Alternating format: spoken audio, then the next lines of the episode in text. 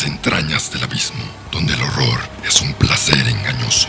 Les ofrecemos un elixir de conocimiento y reflexión, o quizás un bálsamo para sobrellevar el oso.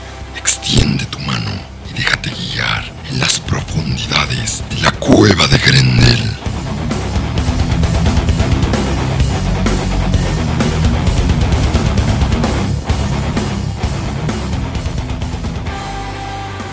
Mucho gusto aventureros, soy Andrés Rodríguez, voz principal de la cueva de Grendel y en este episodio haremos algo muy diferente. O tal vez no tan diferente como en otros episodios, en otras cápsulas, pero empezaremos esto con un top donde vamos a hablar de estas caricaturas, series animadas del Internet. No voy a hablar de, series que fueron hechas para plataformas como Netflix o plataformas de streaming en general, como puede ser Amazon Prime, ni nada por el estilo. No, estoy hablando de series animadas que se trabajaron desde un modo muy indie, muy independiente, en el sótano de su casa, los animadores rompiéndose la cabeza, dibujando tras dibujando tras dibujando, para crear estas obras que realmente sí son obras de arte y se han conseguido realmente un estatus, un fandom bastante denso, muy, muy presente. Y este top lo vamos a manejar de la siguiente manera. Sí va a ser un top gradual, es decir, el va, va a ser de, de menor a mayor empezando con un top 6, pero esto no califica cuál serie es mejor en cuanto historia, edición, producción y nada por el estilo, sino que es la cantidad o nivel de lo que se los recomiendo. De que el número 1 la tienen que ver y el número 6 es a más gusto propio. Entonces empecemos esto que son las series animadas del internet, empezando con el número 6, un, un clásico de YouTube una serie que empezó de una manera muy, no arbitraria, pero bastante indie, con toda la palabra que puedes sentirse en este contexto. Empezamos con Pogon Yuto de Cha Studios creado y animado por Daniel Cha, o al menos ese es su usuario en YouTube, o su usuario en la, wiki de Pogon Yuto. Fue creado en el 2009 y tiene alrededor de 19 episodios que sigue la historia de Kunashiki, este personaje fusionado con los protagonistas de los animes que forman el nombre de Pogon Yuto. Po de Pokémon, Gon de Dragon Ball, Yu de Yu-Gi-Oh! y todo de Naruto. La serie en sí es bastante buena, tiene un humor muy mexicano, tiene un humor muy céntrico. Hasta eso creo que el, autor es este, de la Ciudad de México o de una zona de por ahí y tiene bastante talento. Tiene un talento muy bueno en cuanto a animación. Estamos hablando de una animación flash que los primeros episodios tal vez tienen esos detallitos de, de ir empezando, pero la creación, la trama, las bromas, Incluso las peleas de los últimos episodios de la primera parte, creo que era el episodio 5 y 6, fueron muy, muy buenas. Incluso los de las, los últimos episodios, del 8 hacia arriba, la calidad de animación fue mejorando. La actuación de voz se, se, mejoró incluso más y le ha dado la oportunidad a que estas personas desarrollen un trabajo muy de México, que es esta actuación de voz, esta, es este humor tan práctico que se viene del anime. Y es que es por eso, es por eso que lo puse en el número 6, porque tal vez no es para todos este, este tipo de humor. Tal vez la gente que no esté relacionada con, con el mundo de, del otaku, del, de, la, de kibahara, tal vez no se relacione de una manera directa con esto, pero no podemos quitar que lo que hizo Cha fue excelente y quise ponerlo en el, en el top y no poner a Vete a la Verge de Dark Eye y Doctor Goku de Güero Studios, porque Vete a la Verge es muy episódico. En su tiempo a mí me dio bastante risa. Los episodios de la leyenda de Melda son excelentes. Y Doctor Goku es bastante gracioso, tiene su hito. se me acaba de informar que fue una participación de varios actores de doblaje, que aquí en la cueva de Grendel se les respeta bastante. Pero no los quise incluir porque, a diferencia de, estos dos, Kunashiki o Pogon Yuto tiene una narrativa, tiene una historia. Tal vez no es la cosa más literaria ni cerca de, de análisis, pero hay una escritura, tal vez es un, fanfic o tal vez es una historia basada en algo, pero tiene su propio, tiene su propia línea de historia. Ese fue el número 6, Pogon Yuto por Cha. Y continuamos con el número 5. El número 5 es una serie que yo tuve una proximidad bastante rara. Cuando yo me fui de intercambio, no tenía mucho que hacer la verdad. Este, cuando se trataba de escuela, cosas por el estilo, me aburría bastante. Y unos amigos españoles me recomendaron esta, esta caricatura. Principalmente eh, es una caricatura, es una serie animada en inglés, pero el doblaje en español de, de España es, Oh, ajá, es bastante bueno. Y estoy hablando de la serie, o mejor dicho, clips de Leo y Satán de Chris O'Neill y, Sean- y Sean Kiley del 2010. Ha estado en Hayatus desde hace bastante tiempo. ¿En qué? Hayatus. Y sigue las aventuras esta serie de Leo y Satán. Principalmente fue puesta en Newgrounds. Esta serie estaba cerca de ser una producción eh, televisiva. Estos, estos creadores, tanto el escritor como el diseñador, se acercaron a productoras como la que hizo Casa de los Dibujos porque se acercaba a ese humor tan, tan rancio, tan de humor negro, pero no le dieron luz verde. Este, se quedaron muy en, promesas al aire y al final la serie pues encontró su hogar en Newgrounds y de ahí pasó a YouTube. La serie cuenta la historia de Leo, un niño creo que de primaria, creo que ni siquiera está, en- creo, creo que apenas está en, en primero de primaria, ya trae divisiones y raíces cuadradas de tarea, pero Satán, su buen amigo, le ayuda con la tarea. En especial cuando el resultado sí da 666, pero el Satán nunca lo comprendió, entonces le da unos ataques de ira y se transforma en Satán tal cual. Es una serie bastante chusca, con un humor muy, muy este, perturbador, rancio, este, un humor negro tal cual. Pero es una animación muy limpia, es una animación de Newgrounds bastante buena y pudo haber comenzado una, un- una serie episódica de muy interés, tal vez incluso de culto, si hubiera, si hubiera continuado. Y por eso está en el top 5, porque estamos hablando de una animación limpia, con muy buena producción, pero quedó muy corta y solo tiene como 6 episodios, creo que hasta 7, pero se quedó hasta ahí. Esperemos que en un futuro salgan más episodios, pero hasta, hasta ahora Leo y Satán permanecen en ese sexto episodio, pero yo creo que con el número 6 Satán se siente bastante este, cómodo. Y continuamos con el número 4 y estamos hablando ahora de series que ya llegan a un fandom más abierto o que tienen una continuación y un seguimiento muy presente y el número 4 para mí es una de las grandes series que se encuentran en YouTube o mejor dicho clips de música porque estoy hablando de las Vampire Series de Daria Cohen que empezó en el 2016 con su primer video The Night. Esta serie sigue las desventuras, o mejor dicho, el enfrentamiento entre el duque vampiro y una vampiresa que él transformó, pero los tonos y las facetas de esta historia son bastante narrativas en cuanto a un modo visual. Estamos hablando de un vampiro en todo el nombre de la palabra, un duque este, creído que se cree totalmente poderoso y tiene su, centro, su cetro de poder vampírico. Pero en una de esas, en este episodio de Night, una, una universitaria pide alojamiento, él le da alojamiento, pero como vampiro la intenta matar. Sin embargo, hay una seducción, hay una seducción con unos tonos bastante agresivos, donde ella pues se sintió bastante mal y se la devuelve rompiéndole la vida al duque vampiro. Estamos hablando que en este momento la misión de ella es destruir la vida de este vampiro y empieza un enfrentamiento constante entre este duque y la vampiresa que se transforma.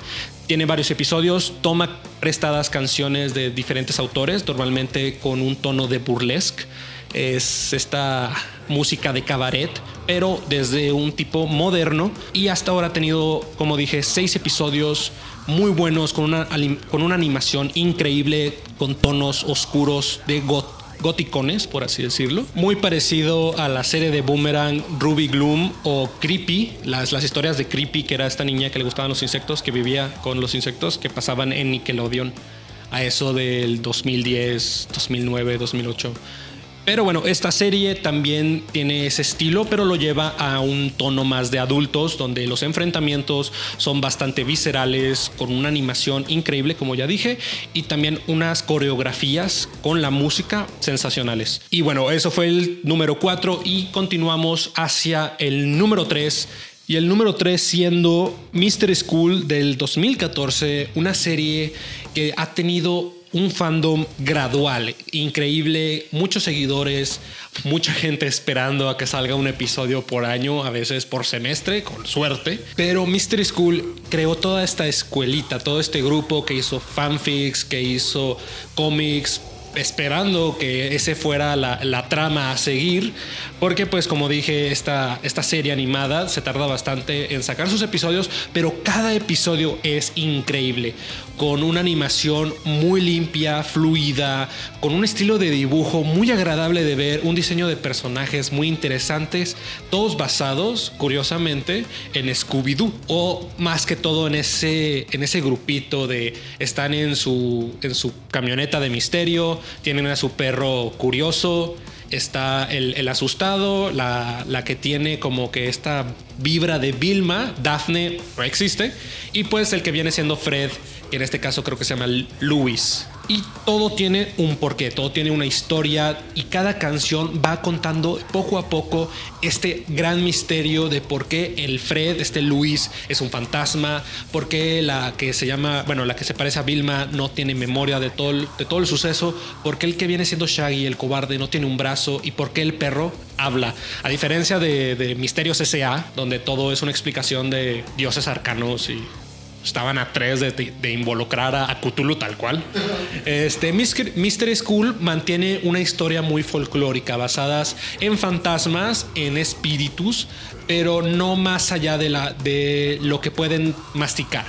Sin embargo, tenemos este, una aportación de animación muy buena que mantiene la, mantiene la narrativa muy interesante y todo gracias a las canciones del grupo Mystery School donde cada canción es un episodio y siempre la canción tiene que ver con lo que está sucediendo. También tienen esta, esta, esta característica que a mí siempre me, me pareció fascinante, que es la que todos los personajes van al ritmo del, del beat. Siempre están como que de arriba abajo, de arriba abajo, pero con esa sensación rítmica de a tono con lo que está sucediendo con la canción. Y te da una sensación de coreografía muy buena, nunca te mantiene este, alejado o desinteresado y como dije, el misterio que se está revelando por cada episodio es sensacional, es increíble. Y pasando al siguiente puesto, ahora estamos subiendo a una categoría tal vez mayor por lo que representó este, esta serie, por lo que está logrando y por lo que esperemos que sí llegue a ser. Incluso ponerla en el segundo puesto fue difícil. Fue difícil porque mucha gente pensará, mucha gente que sigue este tipo de series pensará que debió estar en el primer lugar, pero yo tengo mis razones de por qué Has Been Hotel de BC Pop y Hello La Voz se quedaron con el segundo puesto de mi recomendación de este tipo de series. No es para todos, no es para todos Has Been Hotel, no es para todos Hello La Voz. Y no lo estoy diciendo solo por el humor tan ácido y tan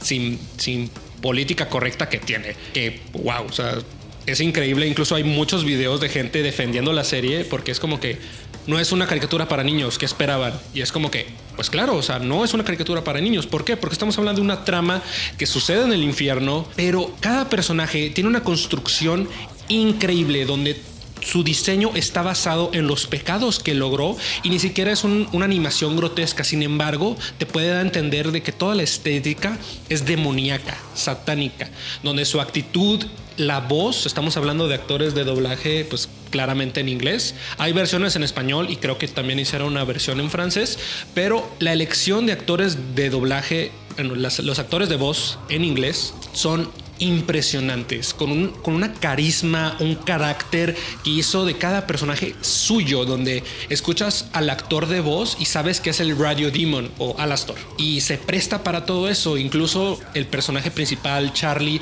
que técnicamente es como que ese reflejo de la creadora, esta Vivian eh, Mendrano, es salvador, bueno, es de ascendencia salvadoreña, pero pues es de Estados Unidos. Y esta serie que empezó en el 2019 y bueno, sacó su piloto, Gelu La Voz, es como que su, su serie outgoing que sigue sacando episodios porque Jasmine Hotel es como que esa gema, esa gema que todavía la están puliendo para pasarla a una producción mayor. Incluso se dio a entender que A24 va a invertir en esta producción de esta serie o quién sabe si vaya a seguir siendo serie, quién capaz que la hacen película después, no sabemos. Pero Hello La Voz y Jasmine Hotel tienen una increíble animación, un world building, una creación de mundo impresionante que te hace querer saber más. ¿Quiénes son los dueños del infierno? ¿Dónde está Lucifer? Este, ¿Por qué el cielo es así? ¿Por qué hay una purga cada, cierto tiempo? ¿Qué, ¿Qué, sucede con estas personas que al morir se transforman en estos demonios y que poco a poco el mundo de Hello La Voz y el de Jasmine Hotel, que suceden en el mismo tiempo, pues empiezan como que a, a mezclar pero no de una manera que digas, ah, van a hacer un crossover eventualmente. No, es porque son historias diferentes, paralelas y impecables. Están en el segundo puesto, porque como dije, no es para todos, y lo estuvimos platicando aquí en la cueva de Grendel una vez, puede estar muy cargada. Es una animación a veces difícil de seguir. Es una animación que tiene muchos detalles que la hacen una gema de la creación indie, algo que tal vez Nickelodeon y Disney quisieran hacer y que no han logrado desde hace mucho. Bueno, Hasbin Hotel con esa independencia, con esa facilidad de hacerlo, ella, la creadora, esta Vivian, lo logró. Lo, lo hizo, se hizo su grupito y ha creado animaciones, estas animaciones que siempre llegan a los millones de vistas y se lo merece por completo. Es una gran serie, se la recomiendo a todos. Hasbin Hotel, donde estos demonios tienen la oportunidad de redimirse e ir a otra vida. O en Helula Voz, donde un grupo de demonios mata a quien tú quisieras que te mandó al infierno o que gracias a esa persona estás en el infierno, les pagas a ellos y ellos van a la tierra a matar. Es, es, bastante visceral, pero es muy, muy gracioso. Y ahora que hablamos de el top 2, que pusimos el estándar bastante alto, poniendo a Hasbin Hotel en el segundo puesto. Vamos a seguir con el puesto número uno, pero antes de, quiero dar unas menciones honoríficas a tres animaciones, tres series de animación que para mí son excelentes, pero por criterios de que dije que tiene que ser indie, que tiene que ser una animación bastante original, algo por el estilo, no las quise poner en el top. Sin embargo, se merecen los mismos aplausos que cualquiera de las que dije, incluso a veces más. Empezamos con Camp Camp de Roster Teeth. Ellos son famosos por haber creado Red and Blue de Halo. Este, esta versión de Halo donde usaban como que la base de Halo 1 para crear historias cómicas con el multijugador. Se creó la empresa, hicieron varios proyectos, incluso está Ruby, este RWBY, que es una serie de anime, ahora está en Crunchyroll, antes solo estaba en YouTube, también estaba en Netflix, pero creo que Netflix de Estados Unidos. Y la que yo quiero destacar de su, de su catálogo es Camp Camp, la historia de un grupo de niños que está en un campamento de verano eterno, ya saben, el, verano eterno de los niños al estilo Phineas y Ferb, pero las desventuras que tienen están llenas de humor, un humor bastante ácido, satírico y que se merece que ustedes la vean. La siguiente mención honorífica es la de Interconnection Cube por Liam Bikers Animation. Esta historia tiene bastante potencial. En una noche que nos quedamos grabando, no me acuerdo qué episodio, pusimos varios pusimos varias animaciones, entre ellas Hello la Voz, cosas por el estilo, Mystery School. Y yo me acordé que Liam Animations había creado como que esta pequeña serie, esta, este piloto de vaqueros en un mundo sobrenatural. Era como que una historia de comedia con, con criaturas del, del viejo oeste con un humor muy tonto, pero bastante carismático. Pero creo que ese, ese proyecto quedó hasta ahí. Y luego sacó Interconnection Cube, que es más una animación de Animatic. Esta versión de animación borrosa, bueno, no borrosa, pero en borrador, pero que tiene suficiente este, material y suficiente fluidez para presentarla como un proyecto. Un proyecto que estéticamente se ve bastante bien, con una historia muy intrigante, donde este chavo, por alguna razón, tiene un cubo, una, un ser cibernético con inteligencia artificial que se alimenta de carne, sangre y hay una compañera de clase de este chavo que también tiene algo que ver con su pasado. una relación de horror cibernético y fantasía con un humor bastante bastante interesante. Pero como dije, al tratarse de un animatic, no lo quise, no lo quise poner en este top tal cual. Pero como dije antes, este tipo de series se merecen ser vistas, apoyadas. Yo todavía sigo esperando a que salgan más episodios de este gran proyecto. También quiero dar una mención súper honorífica con mucho, mucho cariño. Es a Ed World, una serie animada Flash de hace bastante tiempo, creada por Ed, este animador que falleció de leucemia, que dejó un legado, un sistema de animación muy llamativo, muy aclamado y que mucha gente se encariñó con los personajes basados en sus amigos de dormitorio y que yo siempre me, sentí identificado con el personaje de Ed porque tanto él como yo tenemos una una, pasión por la Coca-Cola. Y era bastante gracioso verlo estar en peligro solo para conseguir una, una Coca-Cola. Pero esta no es la última mención honorífica y quise dejar esta al final porque no necesariamente es una animación propia, sino es una adición de voz, es una parodia, pero la parodia mejor escrita de la historia, es Dragon Ball Z Abridge, creado por el canal de Team 4 Star el término de abridge es muy común en YouTube. Es muy común apegarlo a diferentes animes. Creo que uno de los primeros abridge salió para Newgrounds y era un video de Yu-Gi-Oh! Este es burlándose de sí mismo, burlándose del personaje, haciéndolo decir cosas que claramente ese personaje lo diría en un punto exagerado. Y los de Team Four Star de esta escuelita salen y crean su propio legado que es Dragon Ball Z Abridge. Incluso tienen una versión de Helsing Ultimate Abridge que también es bastante buena. ¿Y qué es lo que hace que esta parodia sea la mejor? Es porque conocen también el material de Dragon Ball Z, conocen también a los personajes que los desarrollan de una manera que tú dices, ya no diferencias entre qué es Dragon Ball y qué es la versión de Abridge, porque tienen una narrativa increíble, excelente y mejoran a la trama, incluso la mejoran. Tú puedes ver Dragon Ball Z y claro, tienes la nostalgia, tienes la sensación de, epicidad que, que, te transmite la serie, pero los diálogos que crean en A Bridge son superiores a un nivel colosal comparación de la versión original de Dragon Ball Z. Tanto así que los han intentado de funear, de cancelar bastante. Los mismos estudios por derechos de autor, porque estamos hablando de que literal son episodios completos, pero con la voz cambiada. Y pues claro, buscaron un loophole y crearon su Patreon y todo, todos los episodios son sin cobro no los cobran por los views de YouTube.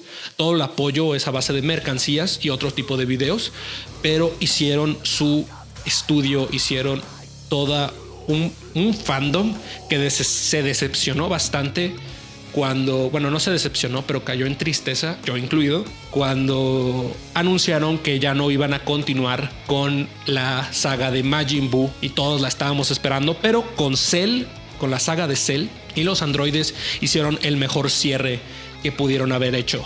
Esas fueron las menciones honoríficas y ahora seguimos con el top 1 que a mi persona, para, para todo gusto propio, la recomiendo a todo público, a todas las personas, no solo por la buena animación, la buena calidad, sino porque la historia es increíble, muy humana además y que tiene unos tonos que van a largo. Y estoy hablando de Metal Family, una serie animada rusa creada por Alina Kovaleva y su compañero Ferdor Komich, Kuzmich o tal vez Dimitri.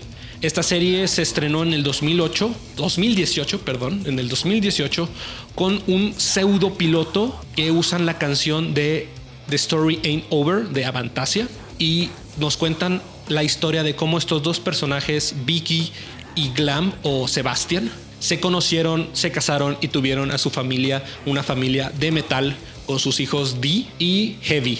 La serie es totalmente eh, en ruso, originalmente hay versiones en español, ya hicieron una versión en inglés. Yo prefiero las versiones en ruso con subtítulos, hay buenos canales de eso, y además tienen contacto directo con la creadora Pero la historia son estas vidas cotidianas, casi como un sitcom de la vida de, de esta familia. Pero los últimos episodios, la historia de Sebastián de joven, realmente te engancha lo que él vivió, lo que significa ser músico para él, lo que el peso de la música recae tanto por su papá, por su vida propia y por sus proyectos que nunca cumplió por la presión, pero al mismo tiempo te da a entender que esta gente ama, aclama y adora todo lo que tiene que ver con la música, tanto así que pues tienen sobrenombres en base de, de, música de metal, pero como dije, la animación y la carisma de los personajes sin la necesidad de fantasía es impresionante. No necesitas agregarles más, sino que su propio ser, la forma en que se mueven a, lo largo del episodio de la narrativa, dices, esta gente sí podría existir, esta gente dirías, es una familia de verdad y está muy bien construida. Alina Koval, Kovaleva, bueno, no sé si lo estoy pronunciando bien, estamos hablando que es ruso, ha dicho en varias entrevistas que Metal Family es, una, es un proyecto pasional.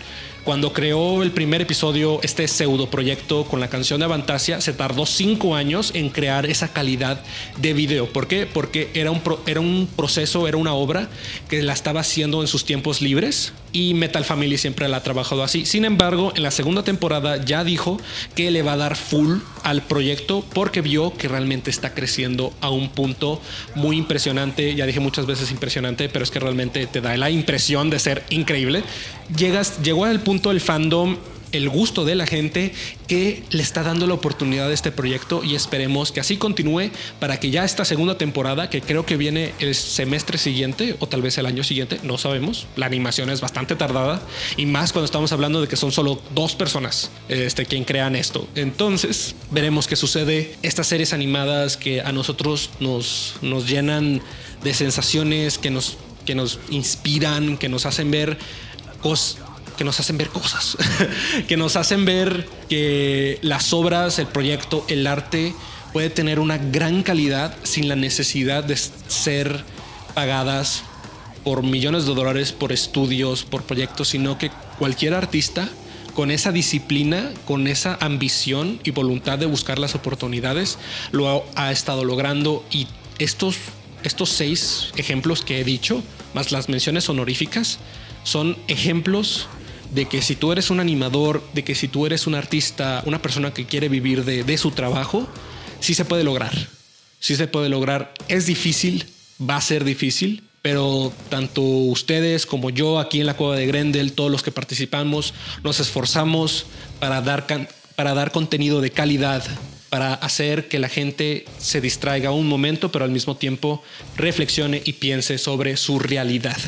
Eso es todo por el episodio de hoy vamos a dar al siguiente episodio especial donde daremos otra retroalimentación a la animación. Tenemos un episodio parte 1 que lo pueden ver. Creo que fue nuestro primer episodio especial, ¿verdad? Fue nuestro primer episodio especial con el acompañamiento de Eliasid, nuestro productor, donde hablamos de animación y en esta segunda parte vamos a ser más introspectivos, más analíticos y más mejores impresiones de otras series que no se hablaron y tal vez un un reciclaje de nuevas este, anécdotas que hemos vivido con las caricaturas que nos formaron. Eso es todo. Soy Andrés Rodríguez. Esto es la cueva de Grendel. Ya saben dónde está el camino. Se acabó el tiempo. Las sombras asimilan tu piel, tu carne y alma. Vete antes de ser consumido. Nos veremos otra vez. Ya conoces el camino.